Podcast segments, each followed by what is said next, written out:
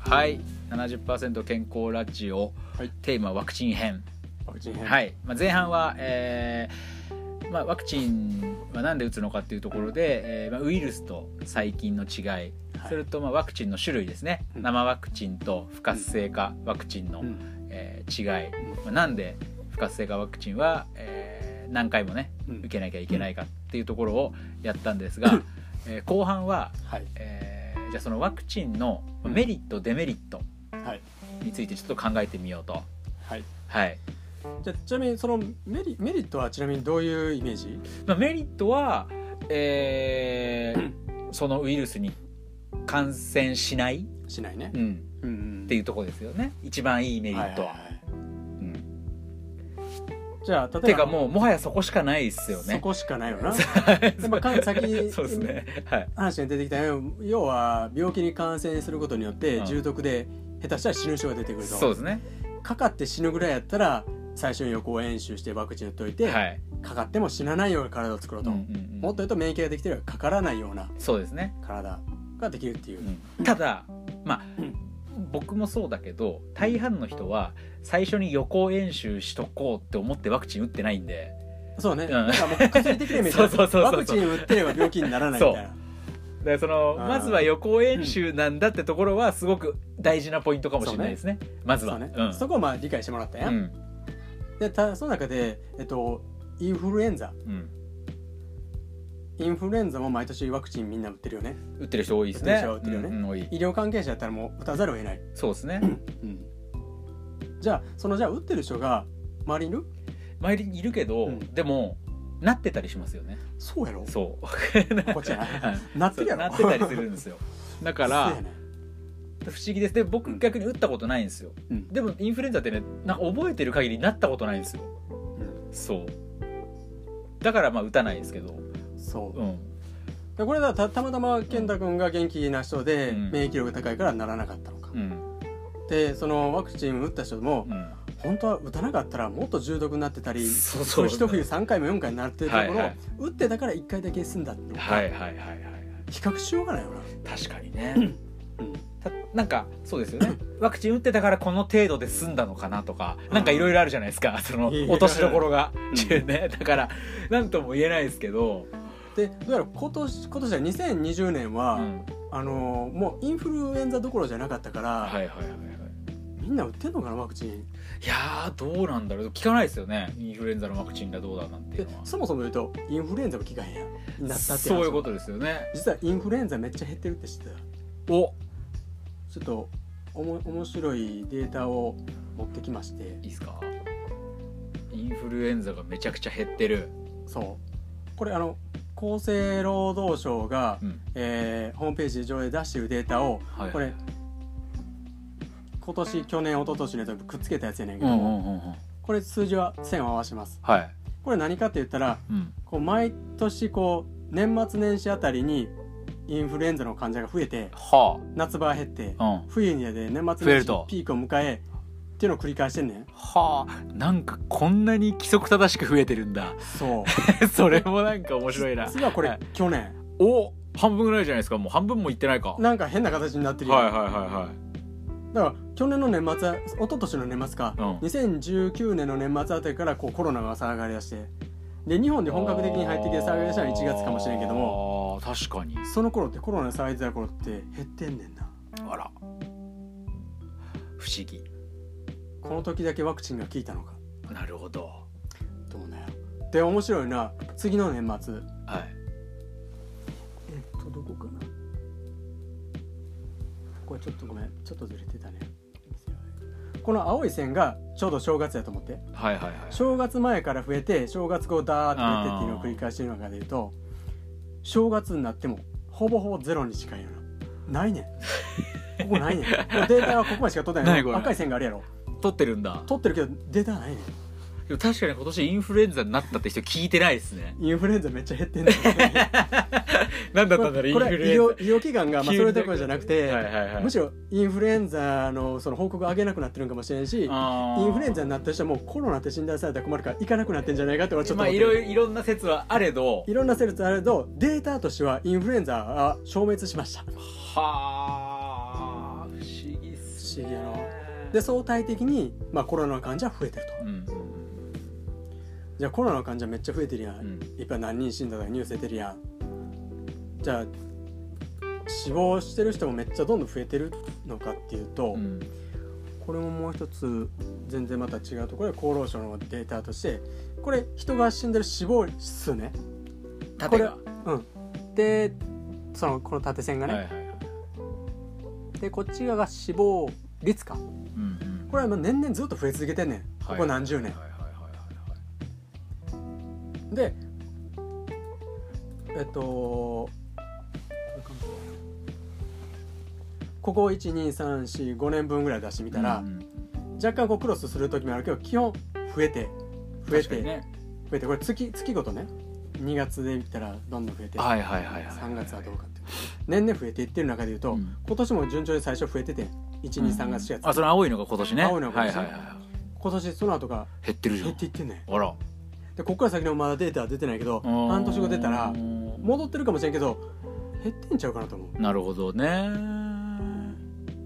から今年はねいろんなデータ統計がねおかしなことになってるはあ不思議な不思議な今までとは違うデータが出てるわけですねそうちょっと話はそれだけど何が言いたいかっていうと、うんワクチンあんま関係ないんちゃうかっていうのが俺の結論や辻野さんのね結論はそこに行くわけだまあ確かに今このデータを見るとうんそんな気がしますねうんうんうんうんでそのさっき言ったワクチンになったら病気もならない、うんで病病気もならないというかもうしもちろんその死ぬ人も減るわけやかうら、んこれだけ医療が進んでワクチンがいろいろ返されてれば死亡率って下がってきてもいいはずやん、うんうん今日死亡率死亡数っていうのは結構ず上がってると上がり続けてるねん、はいはいはいまあ、高齢化してるのも原因かもしれんけども、うんなるほどね、そまあ、現実的にそういうデータがあるとうで僕はの結論としてはワクチンは関係ないんじゃないかっていうのはなぜかっていうと、うんえっと、そもそもワクチンを打つことによって免疫がそんなに獲得できるかどうかそれ以前の問題としてうん病気の原因は外にあるのか中にあるのかっていうとはいはい食用上投与薬の世界では中にあるって考えて、うんうんこれも前に少し出てきましたよねそううんうんで以前その千島学説っていうのもちょっとやったんやけども、うんうんうんまさにあれでウイルスは体の中が崩れてきた時に出てくるものを顕微鏡を見たらウイルスだとか細菌だとかって言ってるだけで、うん結果だけを見てるだけでそれが病原体じゃないっていうのは我々の考えがねうんうんだからそれに打ち勝つようないくら練習をしたところであんまり意味がないうんうんむしろ余計なもん入れてくるんだよっていうはいはいはいはいはい今の現代医学はその外に原因ってやるっていうそういう大前提があるからワクチンの考えが出てくるんやけど、うんそれでワクチンの考えはそもそも我々は必要ないとうんでちょっと紹介したいのは、えはいー、と画面共有を一旦切りますがじゃあ医者の世界うんはいどういうこと言ってるか、まあ、医者の中で言うとちょっとマニアックな部類やな反転してる医者に殺されない47の心得、これ有名な近藤誠先生っていう近藤誠先生あの本慶応義塾大学医学部の放射線科の講師の方ですなるほど天下の慶応大のね天下の慶応大の有名な大先生はがどう言ってるのかっていうと、 えーお心得40インフルエンザワクチンを打ってはいけないなるほどはっきりおっしゃってますねはっきり言ってるよかった俺打ってない はいでまあ冬に近づくと毎年売ってるけれどもこの書いてるのを読むと、オランダでワクチンを打った軍と打たない軍を比較したらインフルエンザの予防効果は全くなかったというデータがあります、はあまあ、じ実際そういうデータもあるといううんでさらに60歳以上になるとワクチンを打った軍で急死する人が明らかに多く表向きは心筋梗塞のせいとされていますがこれをどう見てもほぼワクチンの副作用と考えられまうす、んなるほどで WHO 世界保健機関も厚生労働省もホームページ上でインフルエンザワクチンで感染症を抑える働きは保証されていないと表明しますなるほど興味のある人は調べてみてくだうさんいはっきりほ 表明これでもんでもあの世の中的にはインフルエンザワクチンものすごい打った方がいいよってなってるじゃないですか、でこの先生はインフルは否定してるうん今日他のワクチンを全部否定してるわけじゃなくてなるほどね例えば昔のそのそのいろいろ流行ってた危険な病気とかは、うん何やったかなそのだからあのすごく効果的なものもあるっていうことですよねあごめんその話はごめん次のやつやったこっちやった はいもうもう一人ついでに紹起き介しまましすたはいソフトネキットリ上ンでは有名な、えっとえ内海先生です有名ですね僕僕も知っていますけども、かなりま激しい口調の先生 ああまたタイトルが「ソフトキリング」ゆっゆくり殺すぞと緩やかに殺していくようなものがいっぱいあります よと。でこの人はもっと過激ですよワクチンはグローバル資本主義優勢学の最強の武器の一つであるうと、おっとなるほどねうんでまあコントロールするため優に使勢って学ると、のねうんでこの先生が言ってたのはえっ、とどうやろなその昔のワクチンはい、むか昔のその伝染病に対するワクチンとかであればうん確かにまあ意味があったよとうんあれどっちだったかなそれはなんだろうポリオとかそうそうそうかなうんあもうやっぱりやっぱりこの近藤先生やったかもしれなはいいはいあのちょっと今ごっちゃになっちてょっとますごがっちゃになってるから、両方また調べていって、はいあれするんですけどもあのインフルエンザのワクチンって毎年 A 型とか B 型流行りがいろいろあるやん。はい、ある ということは、えっと、毎年それが流行る前提でこれじゃないかってことでワクチンを打つ わけよ。確かにねけどあごめん違うの流行っちゃったってことも多々あるわけよ。はいはい今年当たったからずいぶん抑えれてなとかあるわけうよんうんうんうんこれどういうことかって言ったらウイルスってめっちゃ変化すんねんインフルははだからもう追い切れないあだから打ったところでそれがたとえワクチンが効いたとしてもそもそもそのもう変化してるいくもんやから、うんうんうんだからそのインフルエンザを完全に抑えるワクチンっていうのはまあもういたちごっこの状うん、態作でりえないわけですねそれは、ね、作れないやろっていうのが、まあ専門家の考え方やったらうんうんそうなるらしい、ごめんちょっとどっちやったか忘れたけど書いてました、はいはいはいはいはいはいで、えっと、もう少しこの内海先生が突っ込んで書いているのは、えっと、仮にその病原菌がうんトレーニングになっていいとしても、う、そもそもワクチンっていうものは余計なものいっぱい入ってますというんなるほどねそれ以外にもねそれを作る過程でね作る過程でいろいろ入ってるうんとうんうんうんでそれどうなんていう、確かにねうん全然その何が入ってるか知らないですもんね成分表とか見れないですもんねあの実はあのうん厚労省のホームページがちゃんと出てるんだへえただ気にしたことないですもんね多分打つこ時細いかいところはその見ただけじゃちょっと分分かかりんづならいいでかすももしれんないねいやそもそもそんなん見てから打つ人がおらんやんしかもまあ今ならねそのネットでそそれが何かとか調べられるけど分かんないですもんねそれがなければ医学書とか見ないと出てこないものばっかりですもんね多分ねそうでここにちょっと書いてあるのを紹介すると、どのワクチンにも神経毒であることが十分立証されてアルミニウムあー水銀はいこういうもの入ってるとはで猿あや犬の腎臓本鳥や牛や人間の細胞当に発がん性物質と知られているホルムアルデヒド神経毒のグルタミン酸ナトリウムうん、うん活面活性海剤面活性剤などはあいごめん海海面活性剤など、漏れなく入ってると、これでもその不思議ですけど、まあ、いわゆるまあその体にあんま良くないよっていうものじゃないですかそだななんなんですかねその なんでそれが それを入れるでも理由があるんですよねあるある何かしらしてくれるわけですよ、あのーそのね不思議ですよねそのうまあこれ皮で肉な話というかすごいちょっとまあメジャーになったのはチメロサールっていう名前のものなんうんで、うんこれなんだ防腐剤として入れてんねんいはあや病原菌剤も腐ってししまって菌が死んでしまってみんなやそういうことか、うんく腐らんためにやっぱり添加物は必要やんなるほどねそういうとチメロサールっていうのがあってその中にチメロサールの半分ぐらいは、えっと、水銀からできてんねんああ水銀なんて良くないよっていうのはもうそれはちっちゃい頃から言われてますよねうんうんもうむしろあの中国の方ではいいとされてる時があっては太古の世界で不老長寿の魅惑を探してる時代に、う、真の始皇帝が同じやなん水もう銀2 3年が前いのい時代とあの時代にはその水銀を飲むっていうのが不老長寿の魅惑になるって言われてる時代がああっーてで水銀飲んで水銀中毒でいっぱい死んでってんねんあー間違えちゃったんですね不老長寿になってないから、まあ、その人は今おらんわけやんあーうんそうかそうかで今はそんなん経験もあって、うんもう明らかに毒やんって分かってるけども、うんはいねがまあ多少のリスクがあってもそれ以上メリットはワクチンにはありますよっていううん前提ねうんでもう一つはアジュバンドっていうのがあるねうんこれ何かって言ったらこれはなんかラテン語かなんかを助けるっていう意味があるらしいんやけど、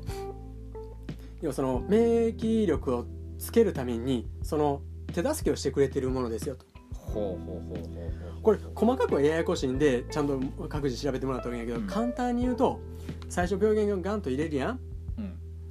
でそこで戦うことで、えっと、免疫って獲得す獲るやん得するので不活性化とかで弱いやつ入れてしまったらそもそも戦わんでええやんうんそうかだからまずはその病原菌体と一緒にめちゃくちゃ大きなナイフをぶち込むみたいな感じじゃないとりあえず傷つけたらええみたないなるほどねその免疫力たちを呼び覚ます呼たびめに覚ますためにまずは細胞をぶちかますやつを一緒に入れ込むわけよでおおなんやなんやってなった時に、な免るほどね疫力が軍隊が出動されるわけよは戦いあに行くぞっついやーいやいやいやっつってうんバンバンバンって戦いになるわけやんくわだからそこにだからアルミニウムやんってアルミニウム出たあの脳に行ったらアルツハイマーの原因になるんちゃうかって言われてるようなああいうアルミニウムの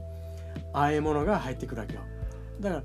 これうんその保存の目的でもなければ、あこうマイルドにするためのオブラート的な役割でもなく逆むしろぶ傷つけるためのものをためのあえて入れるね、なるほどねうん、いわゆる体に良くないものを入れるわけですそうね病原菌体だけじゃ毒性があるからさらに強い毒性のものを入れてもう猛毒にして体に送り込んで呼び覚ましてあげるっていうだかはあらウイルスには確かにかからんかもしれんけども、病原菌体にこの病原菌体の添加物によって体を具合悪くしてる人がいっぱいいてますぜっていうのはこの内海先生は言ってるなるほどねだから自閉症だったりとかうん脳脳の何かしらのね精神病とかそういうとかも含めて実際にデータ見ると打った群と打ってない群と比べるとやっぱりね百何十パーセント高くなってるね明らかにちょっと違う明らかに高ぞくなとってるねでもそのあの大体ワクチンとか、うんそういうちょっとなんかやばいのかなってやつって、うん妊婦さんはやめてくださいって書いてあるじゃないですかあそうねねあれってなんか普通に考えるとおかしいですよねそういやまねあ妊婦じゃなくてももう本当そうねそうですね いや僕らもあの一緒なんですけどっていうとこもあるじゃないですかもちろん赤ちゃん大事だけどそうじゃなくてもねみんな、あれだから、最初のモート事件そもそも弱い人がかかった時に対抗できない免疫力が低いからう、んうん最初に練習していきましょううよ、ん例えば我々とかもしくは子供とかは免疫力高いわけよだからそもそもワクチンなんていらんわけよ そうか本来はねだからじいちゃんばあちゃんとか持病持ってる人弱ってる人がワクチンを必要としてるのかもしれうんんけど我々一律にちっちゃい赤ちゃんにバンバン打っちゃうやんだかバンバン打っちゃいますねらそれがすごい問題だっていうことを内海先生ははいはいはいはいで僕もそこは同じくそう思う納得できる部分なわけですねはあなるほどねそうそう考えるとねだからまあもう今話題の多分この春ぐらいから始まるのかな、ワクチンどうするかっていうことが一応まあ2月か3月ぐらいに始めるっていう国会答弁があってそうですよねでまあどっかのニュースでビル・ゲイツがもっと早くしろっていう圧力がかかってきてるみたいなどっかのニュースからじゃねあのし新聞に載ってたよ実際に、うんそのちゃっちゃとやらんやればやってちゃんと売ってればオリンピックできるよねみたいなソフトが聞いちゃったけどあ俺の深読み的 にはお前オリンピックのために早うさっさと売っちゃえよとーはいはい売っちゃわんかったらオリンピックやらせへんぞ的なあどんな経験が持ってんか知らんーけどもそうだから難しいとこですね難しいそとろこら辺かもしれなはいまあその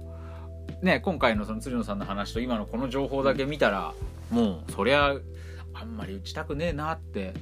そうなりますけど今でも最後に鶴野さんもちょっとおっしゃってた免疫力がもう弱っているお年寄りの方とかはっていうところの判断もあるわけじゃないですかでもそれそれがまた難しい免疫力弱ってるからワクチンで結局やられてしまったってこともそうですよねそのリスクは十分にありえるわけですリよねスクはあり,、うんあり得るわけよいやーこれはまあ難しいけど もうんなんかこれはあのネット上で出てきた情報やから、うん真意はちゃんと精査してないけども、あのジブダルタルっていうところで、うんスペインの一部にあるイギリス領があって、はい、そこで、ね、人口の17%にあたる、まあ、5400人ぐらいにうん、今ワクチン打回ってワクチン打ったんで、はい、コロナウイルスのね。うんあのね新しいファイザー製のやつうん。そしたら何だ50人ぐらい死んじゃってねうんこれってな打った人の中で1%やねはいはいはいはい。一パーセントってなかなかの数ですね。でそもそもコロナにかかる率でいうと0.0何パーセントとかの世界や、うんんうん。まあ日本で言ったらうね、んでそれでコロナに死んでる人がまあ数千人しかおらんって言ったらもう0.00っていう話なのに、うん。コロナに実際かかって死ぬよりもワクチン打った方が死亡率が高いってそうです何ね。のためにワクチン打ってんのっていう